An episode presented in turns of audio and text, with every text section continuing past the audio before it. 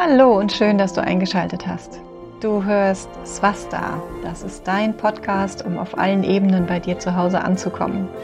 Mein Name ist Petra Barron. Ich bin Ärztin und ich möchte dir hier ganzheitliche Impulse geben, dein Wohlbefinden selbst in die Hand zu nehmen und deine Gesundheit zu fördern. Ich wünsche dir viel Spaß beim Hören.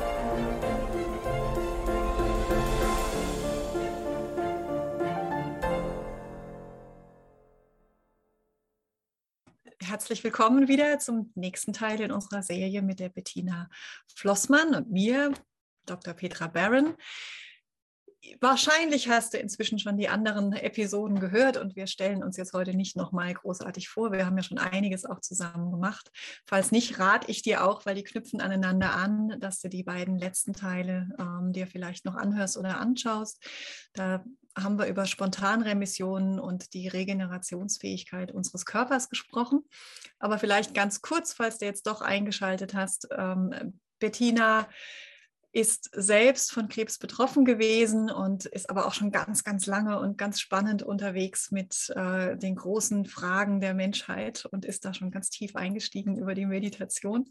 Ich selbst bin äh, Ärztin und ähm, berate Krebspatienten zu ganzheitlichen Themen und ja, ich glaube, es ist auch hier in, unserem, in unserer Videoserie geht es wieder darum, einfach mal hinzuschauen, wie kann ich Boden unter die Füße kriegen. Und jetzt sind wir gerade beim Ende des, des, äh, Letz-, der letzten Episode Spontanremissionen sind wir beim Thema Tod gelandet und haben jetzt heute uns überlegt, wir machen was zum Thema Nahtoderfahrungen. Mhm. Da hast du interessanterweise gesagt, liebe Petra, dass du dich da schon lange damit mhm. beschäftigst. Wie kommt das? ich weiß es nicht. Es war ein Thema, das mich schon immer, immer, immer gereizt hat. Ich weiß auch schon in, in Grundschulzeiten, ähm, Aktenzeichen XY ungelöst, das kennt wahrscheinlich jeder. Das war was, was für meine Freunde total interessant war und für die Freundinnen, die haben dann immer Aktenzeichen XY geguckt und ich dachte immer, ja, es sind halt Menschen, ja, Menschen. Passiert irgendwie. Und mich hat schon immer mehr gereizt, mich mit Dingen zu beschäftigen, die so ein bisschen außerhalb dieser Welt waren, also mit übersinnlichen Sachen. Also schon immer. Also ich habe auch schon am liebsten auch heute noch ähm, Märchen ähm, mit Magie oder also sowas wie Harry Potter, Herr der Ringe. Das waren alles Dinge, die mich total äh, greifen. Da übrigens ganz am Rande. Ich gebe immer ganz gerne Buchtipps.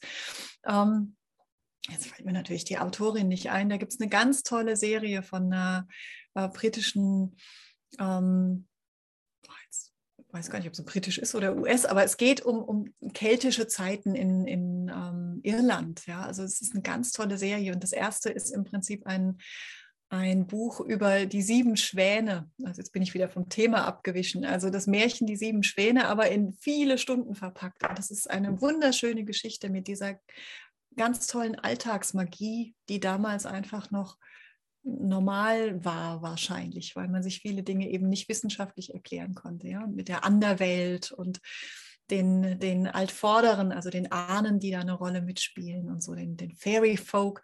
Und sowas hat mich schon immer gereizt. Und ich meine, dann dauert es eigentlich auch nicht lange, dann bist du bei Geisterscheinungen und bei, ähm, bei Dingen, ja, die einfach etwas übersinnlich sind. Und so bin ich dann in die, in die Nahtodberichte reingestolpert. Und die waren für mich ein totaler Augenöffner.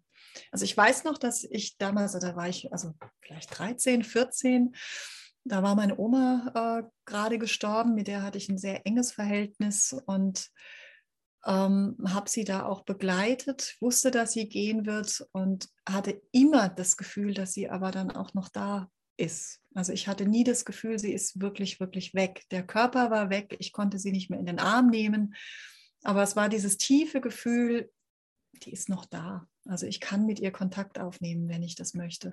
Das habe ich interessanterweise bei meinen Kindern auch beobachtet. Also wenn da irgendwas war, also ich habe ja ein, ein Kind auch ähm, in der Schwangerschaft dann verloren, also in der 22. Woche. Das hat meine ältere Tochter, die war damals zweieinhalb, die hat das total wahrgenommen und das Gefühl auch gehabt, ja, der, der Benjamin, der ist da. Ja, also der war jetzt heute mal wieder da. Das fand ich total faszinierend, weil wir das einfach in unserer Gesellschaft komplett unterdrückt haben. Und für mich waren eben diese Nahtoderfahrungen ganz am Anfang schon sowas, wo ich so ein bisschen Angst hatte, das zu lesen, ja, weil das Thema Tod ist ja doch oft auch Angst besetzt. Und ich dachte, oh, wenn ich da jetzt viel zu viel lese, dann bin ich da so in diesem oh, Sterben, Tod und, und allem drin. Aber es hat mir unglaublich Trost gespendet. Also so war dann mein Kontakt. Und dann habe ich ja viel noch zu dieser Thematik gelesen. Also am besten fand ich damals die Bücher von, von Dr. Moody. Das ist ein amerikanischer Psychiater, der, ähm, der sich einfach damit auseinandergesetzt hat, weil ihm aufgefallen ist, dass an ähm, dem Tag oder an, an, an, Thanksgiving, wo also Familien viel in den USA unterwegs sind und es eben auch häufiger zu schlimmen Autounfällen kommt, wo die Familien dann im, im Verlauf getrennt werden, also in verschiedene Krankenhäuser verlegt wurden. Und da ist ihm aufgefallen, dass, dass da ganz oft Verbindungen da sind. Also dass die genau wissen, jetzt ist mein Kind gestorben oder dass Kinder sagen, nee, nee, die Mama ist gerade gestorben. Also obwohl dass sie das nicht wissen konnten, ja, auf, auf unseren Standard. Und ähm, da gibt es ja dann so viel Literatur. Ja, also das ist einfach ein Thema. Ich finde es total faszinierend und ich finde es gleichzeitig extrem faszinierend, wie stark wir das immer noch ausklammern und wie stark wir das immer noch in die Esoterik-Ecke schieben. Und das ist ja alles nicht wissenschaftlich. Das sind Dinge, die passieren im Gehirn, wenn die letzten Reserven der Hirnzellen funken. Ja, also wer sich mal damit befasst hat, also ich glaube, das Das ist naiv und absurd. Also das halte ich für absolut Humbug. Wie ging es dir denn? Wie, wie, wie ist das denn Thema für dich? Also für mich ist es erst ein Thema geworden, so seit meiner Krebsdiagnose. Ich glaube, davor habe ich das ausgeblendet, eben aus dieser Angst mit diesem Tod, ja. Also irgendwie hatte ich da Angst hinzuschauen. Und es gab auch so ein weiß nicht, so ein, so ein Misstrauen und ein Zweifel, wo ich gedacht habe, oh, was die da so erzählen. Ich meine, da gibt es ja viele Berichte. Ich habe das nie so, so ganz geglaubt, darf ich gestehen, ja. Hatte aber gleichzeitig, so wie du, so diesen, dieses tiefe Interesse an übernatürlichen Erfahrungen. Ja. Also ich habe, das hat mich immer schon begeistert und auch fasziniert und habe da auch in Indien viel gesehen. Da gibt es ja so Gurus, die in einer Meditationstrance, ja, sich irgendwelche Nägel durch, der, durch die Hand hauen oder ja. durchs Feuer laufen. Ja. also das hat mich immer schon sehr fasziniert. Und ich habe tatsächlich selbst dann auch mal, ich habe einige Feuerläufe gemacht in meinem mhm. Leben, mhm. Weil ich ähm, da immer die Idee hatte, eben ja, die Supergurus, ja, die, die, die, die können das, ja, aber ich, Bettinchen, ich kann ja nicht übers Feuer laufen. Und das war total faszinierend. Also jetzt komme ich vom Thema weg, hm, aber Ach. ganz kurz. Ähm, also meinen ersten Feuerla Feuerlauf habe ich äh, gemacht, da war ich schwanger mit meiner Tochter und das habe ich hier im Allgäu gemacht und das hat eine ganz tolle Frau angeleitet. Und es war einfach eine großartige Erfahrung, ja, dass wirklich in dieser geistigen Vorbereitung äh, meinem Körper nichts passiert, nichts, ja, und dass ich über glühende Kohlen laufen kann. Äh, das war schon, ja, das hat was mit mir gemacht damals. Mhm. Und mit diesem ja, mit Nahtod, also da bin ich wirklich über die Anita Morjani so tiefer eingetaucht, eben nach meiner Krebsdiagnose, weil mich ihre Heilungsgeschichte unglaublich ja. beeindruckt und mir natürlich Mut gemacht hat, weil ich irgendwie gedacht habe, oh wow, okay. Also Anita Morjani, für diejenigen von euch, die sie nicht kennen, sie hat ein großartiges Buch geschrieben, das heißt Heilung im Licht. Es gibt tolle Interviews von ihr, auch auf YouTube. Und die Anita Morjani, die hatte also eine Krebsdiagnose im Endstadium, ich glaube zitronengroße Tumore überall im Körper. Und äh, sie ist in ein Koma gefallen. Also ihre Organe haben sich abgeschaltet und die Ärzte haben gesagt, okay, das war's jetzt, das ist ihre letzte Nacht, die jetzt angebrochen ist.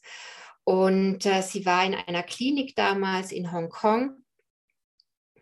Und sie hatte eben eine Nahtoderfahrung. Und in dieser Nahtoderfahrung, das finde ich ganz spannend, also zum einen konnte sie ein Thema erlösen, was ja, was, was sie ihr Leben lang letztendlich sehr beschäftigt hat. Also sie, sie, war, sie war in Indien aufgewachsen und sollte verheiratet werden, also von, von ihrem Vater, Riesenhochzeit mit Hunderten von Gästen und also sie ist, glaube ich, zwei oder drei Tage vor der Hochzeit ist sie letztendlich davon gelaufen, ja, und war eine Schande oder so hat sie das empfunden, eine Schande für ihre ganze Familie. Es gab auch einen Bruch mit, mit ihrer Familie und ihrem Vater und den konnte sie offensichtlich nicht auflösen vorher. Und ihr Vater ist dann auch gestorben und in ihrer Nahtoderfahrung, das finde ich so wunderbar, gab es eine Begegnung zwischen ihr und ihrem verstorbenen Vater. Und sie konnte erfahren, dass all diese Ideen, die sie gehabt hatte über ihren Vater, dass der so böse ist und, und, ihr, und, und, und sie diese Schande ist.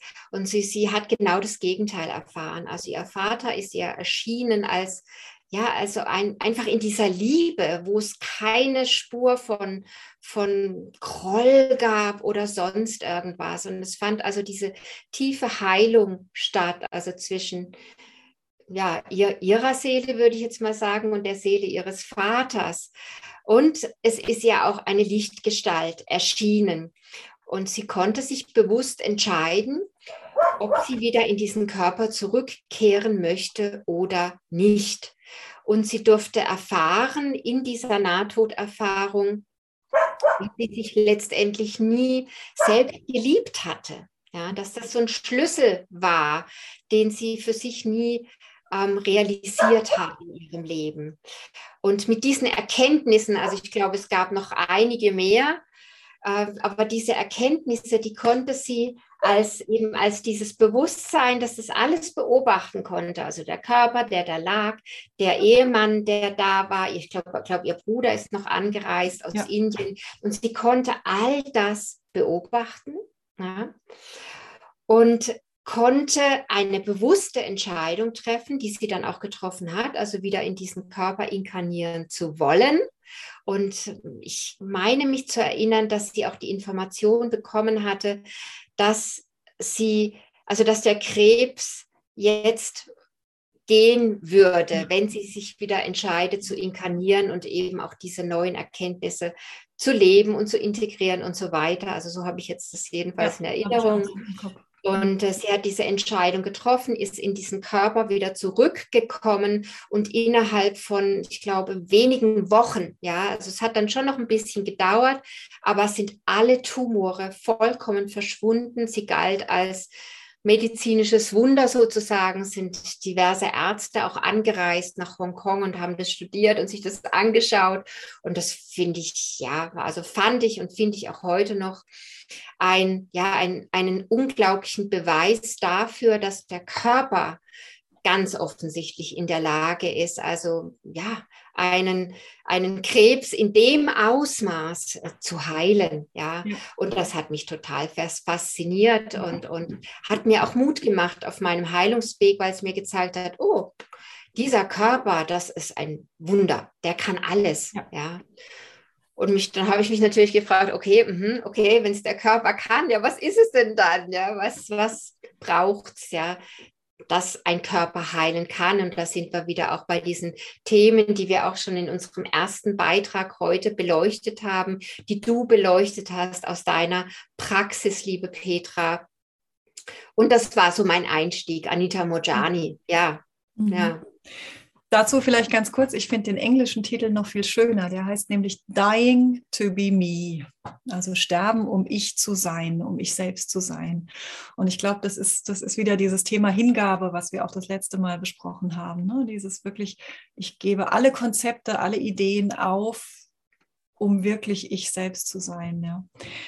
Und es, wie du sagst, also ich finde es auch total faszinierend, was der Körper da leisten kann, wenn das aligned ist, also wenn Körper, Geist, Seele an einem Strang ziehen. Da gab es ja, ich habe das letzte Mal dann doch gar nicht ausgeführt, es gab diese, diese Studie, wo, wo sie eigentlich sich zusammengetan haben und so ein bisschen die alternativen Heilwesen diskreditieren wollten in, in England. Und da sind ja die Heiler sehr stark vertreten. Und dann haben sie als erstes was mit Heilern gemacht. Und ähm, die Studienleiter waren komplett fasziniert, wie in kürzester Zeit Menschen, die eben noch im Rollstuhl zu den ersten Behandlungen hingefahren wurden, dann die Treppen gelaufen sind, selbst hingelaufen sind. Aber, und das ist das Interessante, ich will jetzt keine Heiler ähm, diskreditieren, ja, darum geht es mir gar nicht. Ich glaube, es ist, manchmal braucht es eben diesen Impuls von außen, weil wir es uns nicht zutrauen. Aber die sind in dieser Studie weitergegangen. Die haben ähm, den Heiler nachher ersetzt durch Schauspieler und in der dritten Stufe durch eine Box, in der angeblich der Heiler saß neben dem Patienten. Und da saß eben niemand drin. Ja? Und bei den Schauspielern und selbst bei der leeren Box waren die Effekte fast genauso, wenn nicht sogar gleich. Ja, also die Heilung findet absolut in uns statt. Das ist unser Geist, der beschließt, jetzt heile ich, weil der Heiler schickt mir die Energie, aber wir brauchen den eigentlich gar nicht. Also wir brauchen ihn halt doch, weil wir halt beschränkt sind mit unserem Geist und weil wir uns selbst Limitationen aufsetzen. Aber es ist alles letztendlich in uns angelegt, in unserer Anbindung an was auch immer. Und da finde ich eben gerade auch dieses Thema Nahtoderfahrung total spannend, weil wir hören natürlich gerade zum Thema Nahtod oder auch Wiedergeburt. Wo hören wir davon mehr als bei uns? Also es gibt Berichte aus allen Epochen. Also seitdem sowas niedergeschrieben ist, haben wir ähnliche Berichte. Wir haben sie über alle Kulturenkreise in der ganzen Welt. Also deshalb auch nochmal der Punkt, es ist für mich völlig absurd zu sagen, das ist, das existiert nicht, das sind Erfindungen und so weiter. Und gleichzeitig hören wir davon aber viel mehr in den Kulturkreisen, wo das einfach anerkannt und akzeptiert ist. Also in Ländern, wo eben Konzepte von Wiedergeburt, Leben nach dem Tod einfach zum Alltag gehören. Ja. Erschreckend, wie viele Menschen hier wahrscheinlich solche Erfahrungen gemacht haben, sie aber nicht mal äußern. Also ich würde hoffen, dass das heute besser ist, aber wir wissen aus den letzten 50, 100 Jahren, dass es sehr viele Menschen gab, die sowas bei Operationen oder so erlebt haben und die sich nicht getraut haben oder die sich getraut haben, es zu äußern und dann aber sind sie verrückt und da brauchen wir den Psychiater und sagen sie das bloß niemandem sonst. Ja. Also ganz erschreckend, wie wir uns da selber limitieren und beschränken. Aber Gott sei Dank, es gibt wirklich viel Literatur. Ich glaube, was für viele Ärzte auch nochmal ein interessanter ähm, Augenöffner war, war die Story von Eben Alexander ähm, von dem amerikanischen Neurochirurgen, der total verkopft war, sowas gibt es nicht, alles Blödsinn und dann eine der längsten Nahtoderfahrungen hatte, die dokumentiert sind. Blick in die Ewigkeit heißt das Buch von ihm. Er hatte eine Hirnhautentzündung, also eine ähm, Entzündung im Gehirn, die sich ausgebreitet hat. Also letztendlich hat man ihn fast schon aufgegeben gehabt. Also von den Hirnströmen her war da auch nichts mehr messbar. Und er hat aber ein ganz intensives Nahtoderlebnis gehabt, was er auch eben mit gebracht hat. Also er kam wieder, es hat einen längeren Regenerationsprozess gebraucht. Nochmal zurückgreifend auf unsere ersten, ersten Teil von dieser Serie, Regeneration braucht eben auch Zeit. Ja, also wir haben da schon gesagt, es gibt Zellen, die äh, ver, ver, ähm, ähm, heilen sehr schnell oder ähm, regenerieren sich sehr schnell in manchen Geweben und es gibt eben Gewebe, wie zum Beispiel das Gehirn, da braucht es eben länger. Und ich sage das auch ganz oft, ich glaube, der Körper hinkt manchmal hinterher. Ja? Also wenn wir dann zu schnell was im Körper erwarten, uns aber eigentlich schon total heile fühlen. Also es ist ein ganz schwieriger Zwiespalt, den, den ich auch kenne, den ich als Ärztin auch ganz schwierig finde, wenn der Mensch sagt, ich fühle mich komplett gesund, es hat sich was verändert, es ist alles super. Warum ist jetzt auf dem MRT doch noch was drauf? Ja? Da also die Ärztin sagt dann immer, ja, wir müssen was tun. Ja, so sind wir halt nun mal sozialisiert. Aber wenn ich ganz ruhig bin, dann denke ich da ganz oft, vertrau jetzt weiter. Ja, der Weg ist angefangen, vertraue weiter. Was durchaus in meinen Augen nicht unbedingt heißt, alles abzulehnen. Ja, also man muss nicht nichts tun, aber einfach in diesem Vertrauen zu bleiben, das halte ich hier für ganz wesentlich.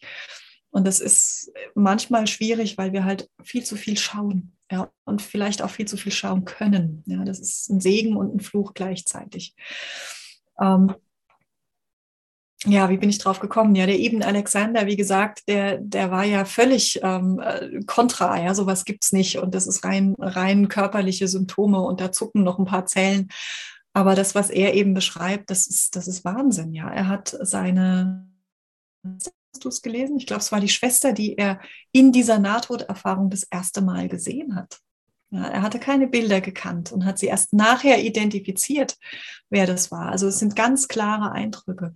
Und gerade von den Fällen ähm, Reanimationen, Operationen, das sind Menschen, die waren teilweise von Geburt an blind und die konnten während ihres Nahtoderlebnisses alles beobachten und konnten den Kugelschreiber beschreiben in der Kitteltasche des Arztes. Die konnten die Gespräche Wort für Wort wiedergeben. Ja, also es ist, es ist dokumentiert, dass in einem Zustand, in dem das Gehirn nicht mehr funktioniert hat, von allem, was wir heute messen können, das Bewusstsein aber sehr wohl alles mitbekommen hat. Und zwar Dinge, die es eben in diesem Körper nicht mitbekommen hätte können. Ja, also wirklich außerhalb dieses Körpers. Und das ist für mich eine so, so klare, äh, ein so klarer Beweis. Also ein Fall würde mir schon reichen persönlich, aber es gibt eben Millionen von solchen Fällen, dass unser Bewusstsein nicht in diesem Körper existiert. Ja. Da können wir ja, also es existiert in diesem Körper, aber nicht nur mit dem Körper, sondern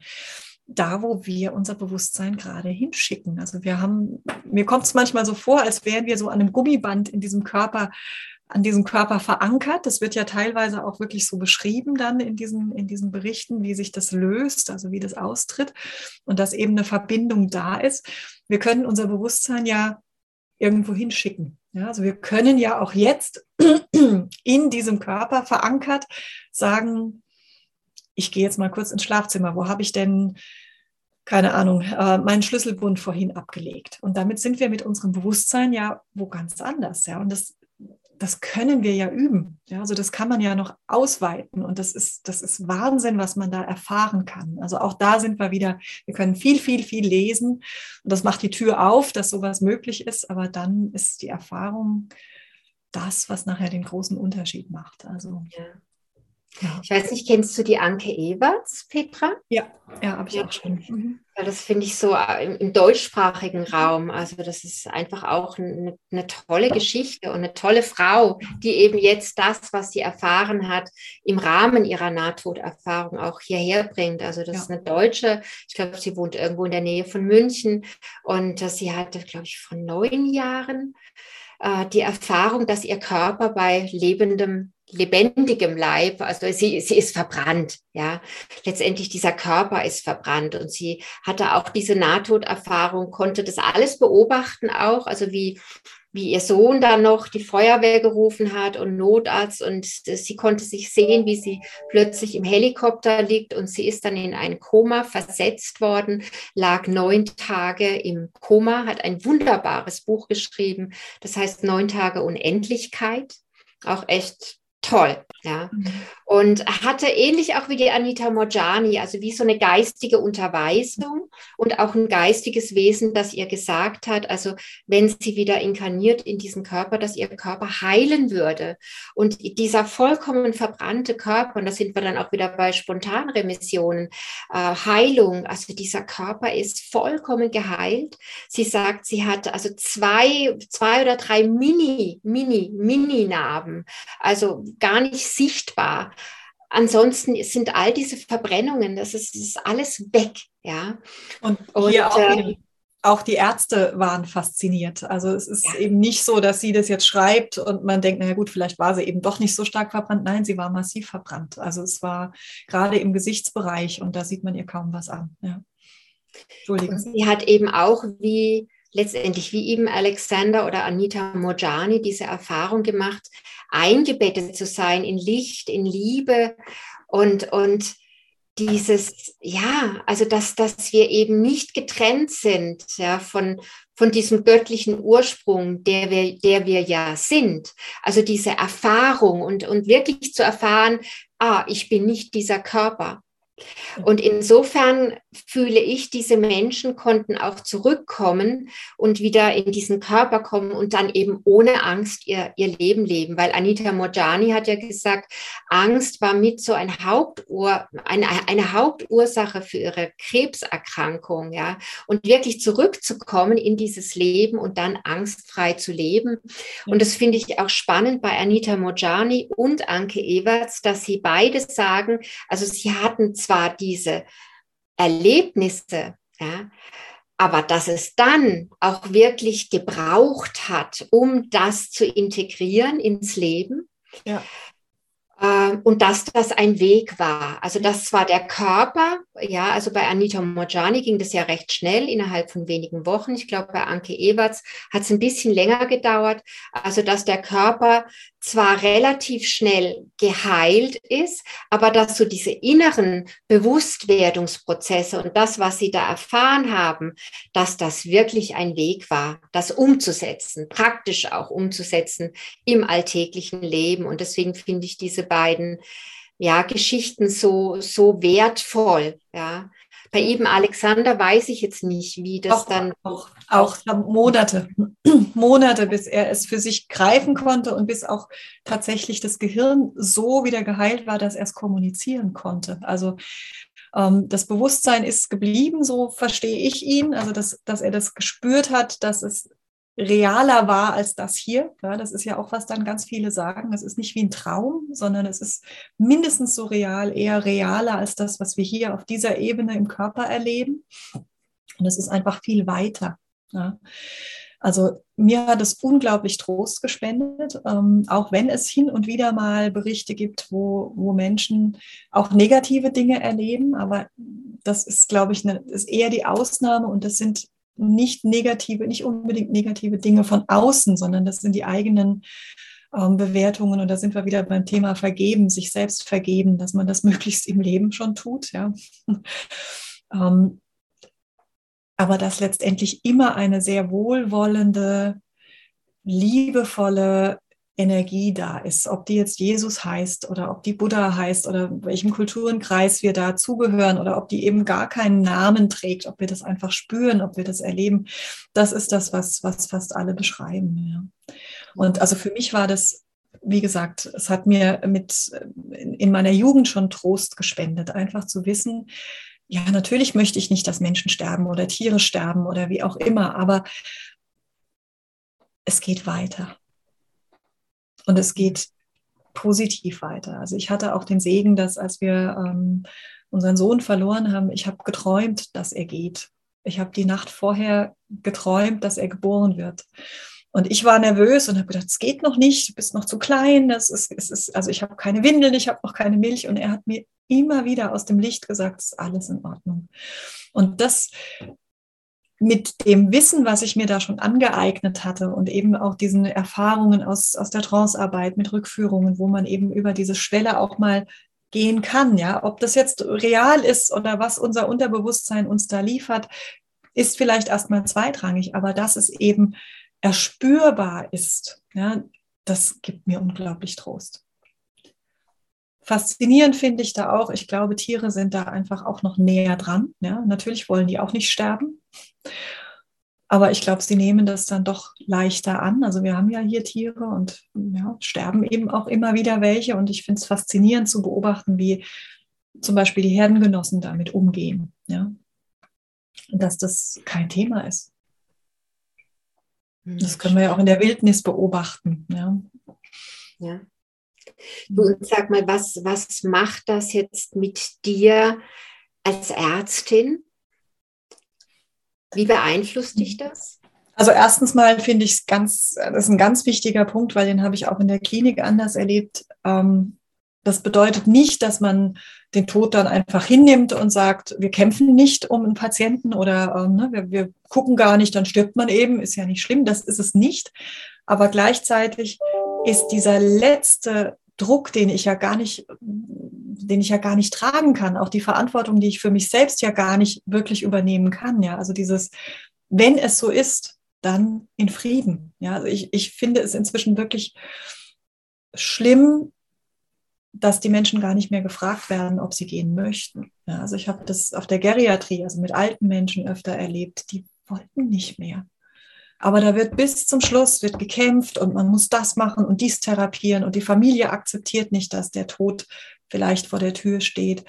Und da den Versuch, eben Frieden reinzubringen. Ja, Jetzt ist der Podcast zwar schon zu Ende, aber vielleicht hast du Lust gekriegt, weiter mit mir an deinen Gesundheitsthemen in unsere Gesellschaft lassen und dass wir wieder in Dazu lade ich dich ganz. Also herzlich also in meinen erlebt, Kurs, die Gesundheitswerkstatt ein, so wo wir über mehrere Monate hinweg zusammen die Basics anschauen aus dem und an den großen Themen wie Schlaf, Ernährung, Bewegung, aber vor allen Dingen auch an deiner inneren Ausrichtung arbeiten, damit es nachhaltig Und es ist erschreckend, wie wenig erwachsene Menschen sich deine Gewohnheiten verändern können. Lust sterben gesehen oder dann melde dich doch gleich gesehen an. haben. Ja, also das, da ist so eine große Hemmschwelle entstanden oder und damit auch so ein großer Abstand und auch die Angst wird ja immer größer. Also was ich nicht kenne, was ich nicht greifen kann, das, das macht mir ja erstmal Angst, ja. Und der Tod ist ja meistens in Filmen irgendwie als ganz furchtbar dargestellt. Der Tod kann so was Schönes und Friedliches sein, wenn Menschen gehen. Das ist weiß gar nicht mehr, wer es war am, am Wochenende, aber es ist einfach die andere Seite der Geburt, ja, wer es gesagt hat. Das eine ist ein Kommen und das andere ist ein Gehen zurück in dieses, in dieses große, wunderbare Licht, in dieses Feld. Ja. ja. Und man kann das, das finde ich eben ganz wichtig, man, man kann das vermitteln. Also Kinder haben damit überhaupt kein Problem. Gar keins. Und wenn ich das früh schon integriere und wenn ich die nicht ausklammere, in dem Versuch, sie vor irgendwas zu schützen, ja, wie soll ich sie denn vor dem Tod schützen? Der gehört nun mal zum Leben. Ja, das ist, das ist absurd. Ich muss den eher ansprechen und das gemeinsam tragen irgendwie schon an. Also, und Kinder sind da toll. Ja, also die können das tragen und die spüren das auch noch viel näher. Die sind ja noch viel näher an der anderen Seite dran. Ja. Also, also letztendlich geht es ja, letztendlich geht es dann immer auch um diese äh, Weitung oder Erweiterung unseres mhm. Geistes, ne, dass wir da so beschränkte Vorstellungen haben, was da, was da geschieht und, und uns auch vermeintlich davor meinen schützen zu müssen, ja. weil das ja. solche, ja, das Unbekannte ist es ja auch, ne, das irgendwie damit verknüpft ist. Ne? Keiner weiß so recht, ne? also okay, okay da gibt es Nahtoderfahrungen, aber es bleibt ja doch, ja, so die sind ja auch nicht ganz drüber gegangen, ja. Wenn jemand ja. zurückkam, dann war er ja, ja, vielleicht noch nicht ganz auf der anderen Seite. Ja, ja, ja, ja, auch das. Und was mir eben auch kam, Petra, mhm. also mit diesem, mit diesem Tod, mh, hm, ob eben möglicherweise es nicht die Angst vor dem Tod ist, sondern die Angst vor dem Leben, die mhm. wir mhm. haben. Also wirklich so ganz ins ja. Leben zu gehen. Und das finde ich einen sehr interessanten Gedanken. Ja. Und äh, ja, also damit würde ich sogar sagen, damit könnten wir zu unserem nächsten Thema gehen. Mhm. Also wirklich so, was es braucht, um ganz ins Leben zu gehen. Ja. Ja, ja. ja finde ich auch, wäre ein, wär ein guter Abschluss und ein gutes wir gehen ins nächste, weil sonst wird es auch wieder zu lang hier. Wir, wir sind ja immer gut da drin, ganz viel dann zu sagen zu haben. Danke, dass, dass du da draußen auch zuhörst und ähm, ja, dass, dass du dabei bist. Und in dem Sinne können wir dich einladen, hier mit uns noch den nächsten ähm, Podcast, nächste, das nächste Video anzuschauen. Da wollten wir sprechen über die Visionen auf dem Heilungsweg, ne? was den ja, Heilungsweg warum, ausmacht. Ja. Mhm, warum, warum die so wichtig sind, ja, genau. eine Vision zu haben. Ja. Freue mich drauf. Dankeschön, Petra. Ich danke dir. Vielleicht noch ganz kurz. Wir sind im September für euch da in einem äh, Tagesworkshop, wo wir das gemeinsam alles nochmal tiefer beleuchten wollen, also wo wir einfach mehr Zeit haben zum Thema ganzheitliche Heilimpulse. Was brauchst denn für Heilung? Ja, ähm, ich gehe da gerne auch auf die körperlichen Sachen ein. Die haben wir jetzt in der Serie so ein bisschen sind schon auch wichtig, weil hat man erstmal was fürs Ego, für den Kopf. Aber eben diese, diese tieferen Themen, die sonst ganz oft vom Tisch fallen und die zu kurz kommen, da können wir uns einen ganzen Tag Zeit nehmen. Ja, am 17.09. melde dich gerne an, wir verlinken es. In dem Sinne, bis zum nächsten Mal. Jetzt ist der Podcast zwar schon zu Ende, aber vielleicht hast du Lust gekriegt, weiter mit mir an deinen Gesundheitsthemen zu arbeiten. Dazu lade ich dich ganz herzlich in meinen großen Kurs, die Gesundheitswerkstatt, ein, wo wir über mehrere Monate hinweg zusammen die Basics anschauen und an den großen Themen wie Schlaf, Ernährung, Bewegung, aber vor allen Dingen auch an deiner inneren Ausrichtung arbeiten, damit es nachhaltig in dein Leben auch ankommt und sich deine Gewohnheiten verändern können. Lust bekommen? Dann melde dich doch gleich an. Den Link dazu findest du in den Show Notes oder auf meiner Website www.drpetrabaron.de.